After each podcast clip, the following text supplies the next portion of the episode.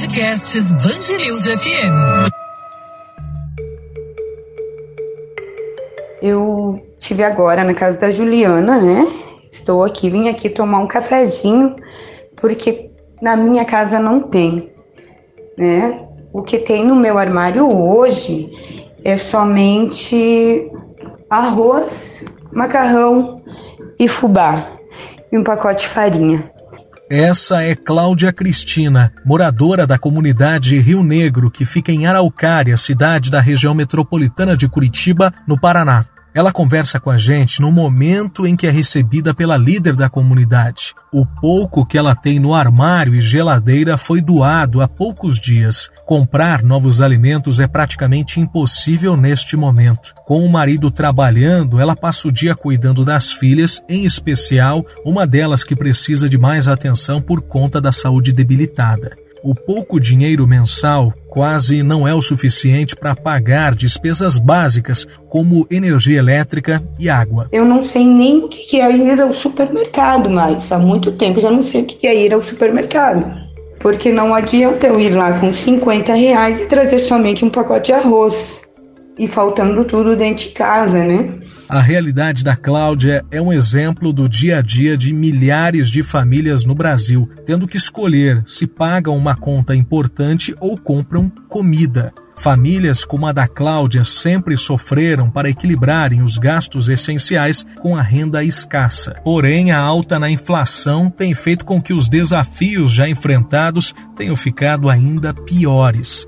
A experiência de ir ao supermercado e encontrar produtos essenciais mais caros é sentida por todos mas sobretudo pelos mais pobres e vulneráveis. Nesta semana foram repercutidos os dados da inflação que colocaram em números aquilo que é sentido pelo bolso do brasileiro. Em todo o país, a inflação dos alimentos que compõem a cesta básica registrou alta superior a 5% em março, na comparação com o mês anterior. Apenas no primeiro trimestre deste ano, o aumento foi superior a 10%. No acumulado de 12 meses, a alta é de 21%. Os preços do tomate e do café se destacaram como os maiores vilões da cesta básica. A fruta ficou 95% mais cara e o grão registrou alta de 65% em um ano. O Repense desta semana discute a alta nos preços e os terríveis impactos na vida da população. Conto com a ajuda do professor e coordenador da Escola de Economia da PUC Paraná, Jackson Bittencourt. Eu sou Leonardo Gomes e já estamos no ar. Repense Band News FM. Bem, professor, para a gente começar nossa conversa, nós temos que, de fato, é, ir no princípio de tudo, né? Para poder entender o que está acontecendo, né? O, o que, que, tem causado toda essa inflação. Inflação sempre existiu, mas o porquê dessa inflação que parece estar cada vez maior de, é de fato é, são muito, muitos fatores acontecendo ao mesmo tempo aqui dentro do Brasil, da nossa economia e lá fora também que tem feito com que essa inflação dispare desta forma. É basicamente isso, é um conjunto, digamos assim, de problemas que fizeram com que a inflação voltasse a subir. Né? Primeiro problema foi no ano passado, um desarranjo das cadeias produtivas internacionais, o comércio fechou porta em 2020, né? Então 2021 foi uma retomada toda desarticulada no mundo inteiro. Então o mundo inteiro sofreu com inflação por causa dessa desarticulação. Então, por exemplo, alguns produtos, né, a demanda caiu muito, produto hortifruti granjeiro, né? E a produção foi menor. Então, se vê o caso da cenoura, vê o caso do tomate, além da produção ser menor, teve problema de safra. Então, começamos o ano com fortes chuvas. Então, tomate, por exemplo, tomate é um fruto e ele é extremamente sensível. Muito calor estraga a safra, muito frio estraga a safra, muita chuva, pouca chuva destrói, né? Safra, cenoura, por exemplo, o problema da safra foi tão sério que parte da safra foi jogada fora, foi descartada, porque a cenoura não servia nem para alimentação, que é o objetivo dela, né? Não tinha condições de consumo, tivemos que descartar. Então, a oferta desses produtos diminuiu muito, os preços subiram. Então, estamos focando numa questão climática, né? Nós tivemos aí aqui no Paraná, desde o final de 2019, antes da pandemia, a gente já ouvia, por exemplo, aqui na Band News, é, comentários sobre que a gente estava entrando numa crise climática, ia vir falta de chuva, e isso se estendeu até agora, né? Agora que a gente está conseguindo se livrar um pouco daquelas tarifas né, excessivas sobre a nossa energia elétrica, por exemplo, que também subiu muito. Então, a energia elétrica mais alta, ela afeta a produção, né? Toda a produção usa, de certa forma, energia elétrica. A energia elétrica subiu vertiginosamente, subiu demais, né? Vamos ver agora nos próximos meses um alívio. Mas tem também, agora recente, sem dúvida nenhuma, esse conflito entre a Rússia e a, e a, e a Ucrânia. Sim, pensa que esses dois países, né, a Rússia é um grande exportador de fertilizante, nós compramos, né, nós importamos fertilizantes da Rússia, e eles são grandes produtores de trigo, né? Trigo é uma outra é, é, situação climática também. O, o, trigo não gosta de clima temperado, né? Ele, ele, gosta de estação mais fria, né? Por isso a Argentina, né, é um grande produtor de trigo, a Rússia e a Ucrânia também. E aí você tem um problema, né? A Ucrânia é um país que está assim Daqui a pouco vai bater três meses de guerra, entende? Estão destruindo o país, literalmente destruindo o país.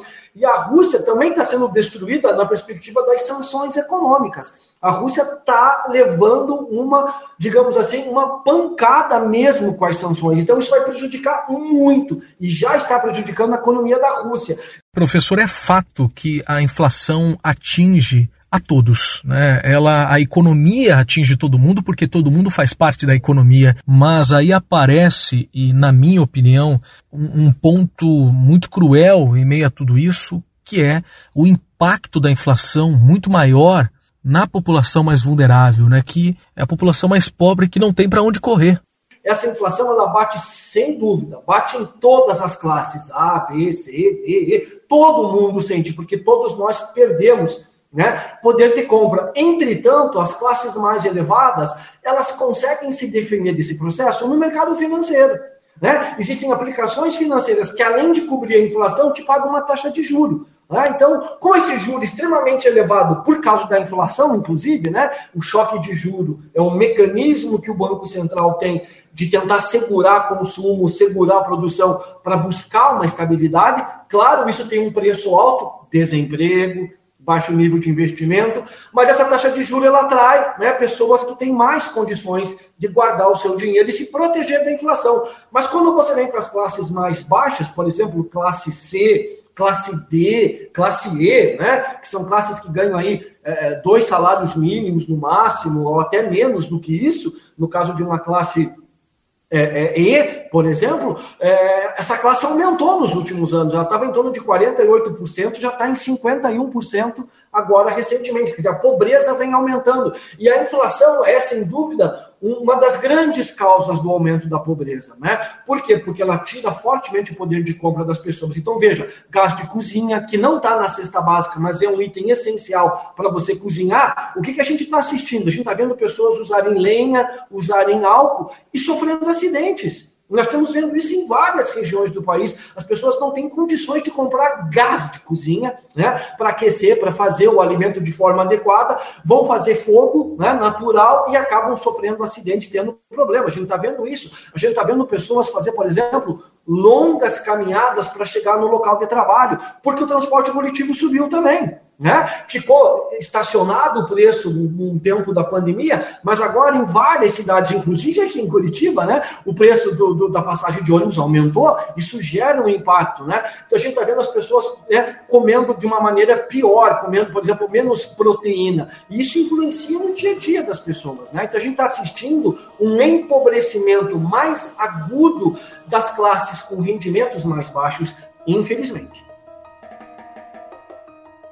E aqui no Repense, como toda semana, é, você que é ouvinte mais assíduo sabe, a gente discute problemas, tenta achar algumas soluções, ou até mesmo discutir é, e provocar e destacar aquilo que já tem sido feito, ou para resolver o problema, ou para minimizá-lo. E aí eu pergunto para o senhor Quais as soluções que já estão sendo aplicadas é, pela economia do país, aqui no Brasil e até mundialmente, porque essa inflação atinge todo o globo nesse momento, claro que em proporções diferentes. Né? E o que, a gente pode imaginar que a gente precisa? Né? Qual que é um gatilho que, e, um, e, uma oportunidade e, e, de fato, um fato que aconteça para que nós pudemos é, observar o horizonte é, com uma possibilidade de melhora. Né? A gente precisa claro, tem uma questão humanitária, mas né, para que esse conflito na Ucrânia termine de uma vez, uma guerra que inclusive começou em um momento terrível. Lógico, não existe nenhum, nenhum momento bom para ter uma guerra, mas um conflito bélico que começa eh, ali quando a pandemia começa a de fato minimizar, ter menos expressão e impactos né, no, no dia a dia aqui no Brasil também. E aí surge esse conflito que aí num mundo globalizado como o nosso impacta a todos, né? A, inflação pegou no mundo, é verdade. Né? Primeiro por causa da pandemia, agora com essa conflito. Como você falou, eu também acho que uma guerra em qualquer momento é ruim. Entretanto, a gente estava saindo desse processo pandêmico né? no mundo saindo do processo pandêmico e se articulando para uma retomada, para um crescimento econômico, e a gente esbarra nessa guerra que tem um impacto muito forte. Então, assim, o mundo tem inflação. Entretanto, em algumas regiões, a inflação ela é mais aguda. O Brasil, por exemplo. É, o mundo tem inflação, mas aqui no Brasil a inflação está bem superior ao mundo. Né? Se pegar esse último um ano, pegar ali do, do começo de 2021 para cá, a gente consegue perceber que uh, nós estamos com uma inflação acima de 80% dos países do mundo. Né? Se você pegar todos os países, a gente tem uma inflação acima de aproximadamente 80%. Então, a nossa inflação não é uma inflaçãozinha ou uma inflação temporária, como eu cansei de ouvir, inclusive, de colegas economistas. Né? Não, é temporária, é conjuntural. Não é. Não é conjuntural. Ela se tornou estrutural, né? A gente a pandemia atrapalhou e agora a gente tem uma guerra atrapalhando. Então, o, os impactos são muito negativos, sem dúvida. E quais são as alternativas? O governo pode fazer alguma coisa? Pode e faz. Né? Todos os governos no mundo inteiro, no mundo civilizado, né, que tem uma estrutura produtiva, que tem banco central, etc. e tal, eles utilizam da taxa de juro. Por quê? Porque uma taxa de juro mais elevada, ela freia o consumo. Por exemplo, muitos de nós aqui no Brasil usamos consumo a crédito. Compra material escolar do filho a crédito, compra um celular no crédito, compra né, muito crédito. É, então, o juro mais elevado, a gente, opa, a gente já começa a pensar melhor se a gente vai financiar um carro, se vai financiar um computador, se, né? Porque, porque o juro mais elevado ele freia o consumo. Então, freando o consumo, eu mitigo né? a pressão da demanda sobre a produção. E para a produção, isso é muito ruim também, porque com o juro elevado, desestimula o investimento. E aí, as empresas pressionam menos insumos, porque elas estão investindo menos com o juro mais alto. Então, essa, essa puxada de freio de mão na economia com o juro mais elevado, faz os preços começarem a voltar à estabilidade. Faz, ela consegue ter. Inclusive, estava acontecendo isso, Leonardo. Estava acontecendo isso em dezembro, né? Estava começando a desacelerar a inflação. Inclusive na própria cesta básica, né? A cesta básica que lá em setembro a gente estava calculando que estava na casa de 20, em dezembro foi 7,3. É, ela deu uma baita aliviada. Virou o ano, em especial ali fevereiro e março, a coisa explodiu para 20% de novo. Né? Ela é quase o dobro da inflação média, que é o IPCA. Então, os governos têm essa possibilidade. Primeiro, eu subo o juro e freio a economia para buscar essa estabilidade de novo. O problema é o custo social que está embutido nessa política, que é o desemprego é o retardo, é o atraso da economia para voltar a crescer. Tem um custo social elevado, o desemprego vai continuar alto. A gente vai abrir o ano que vem, na minha opinião, com desemprego alto. É o grande desafio hoje das eleições. Né?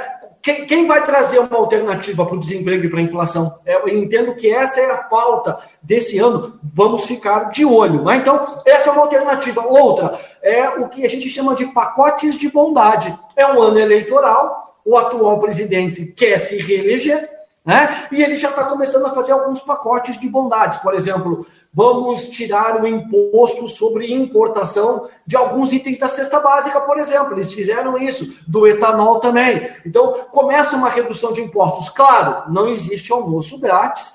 Ao governo fazer esses pacotes de bondade, aliviar né, alguns itens que estão subindo demais, ele deixa de arrecadar.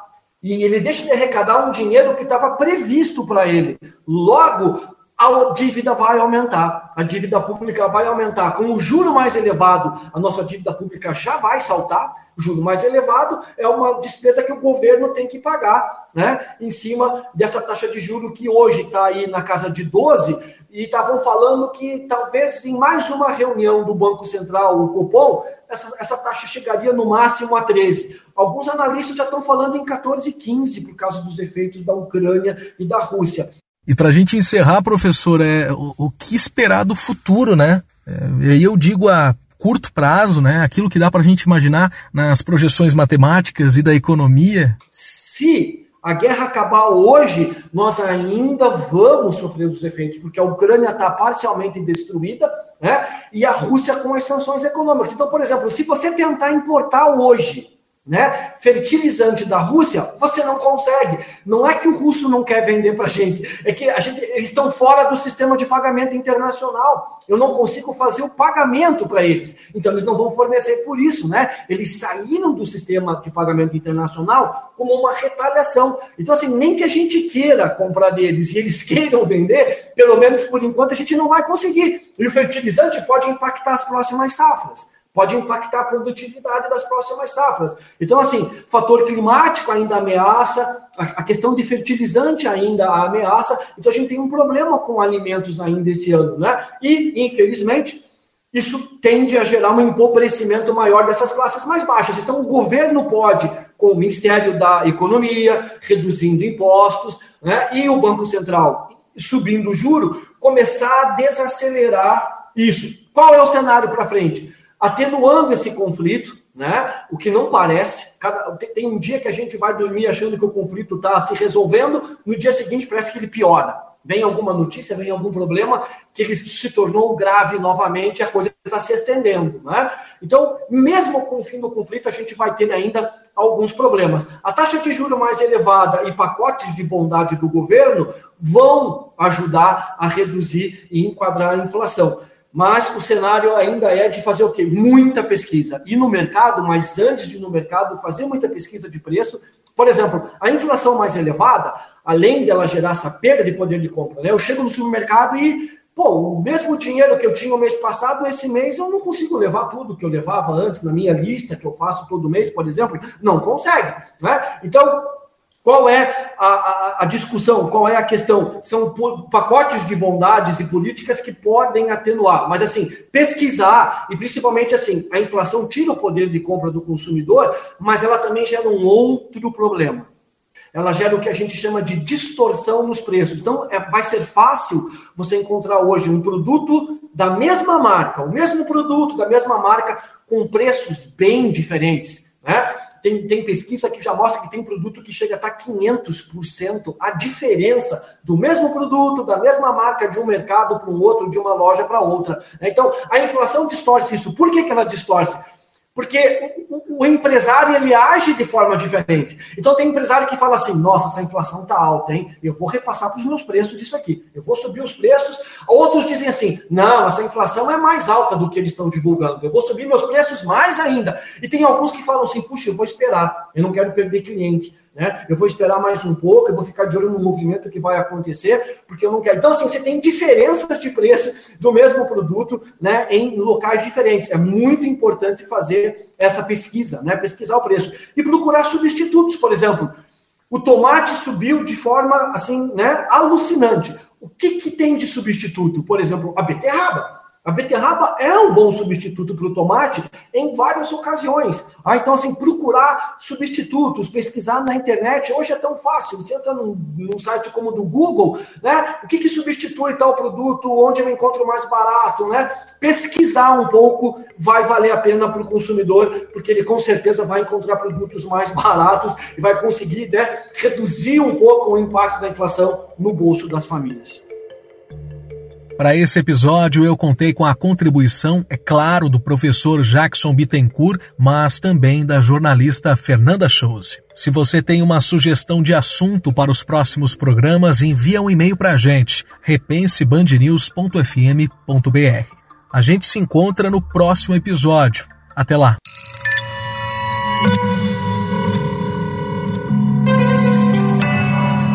Podcasts Band FM.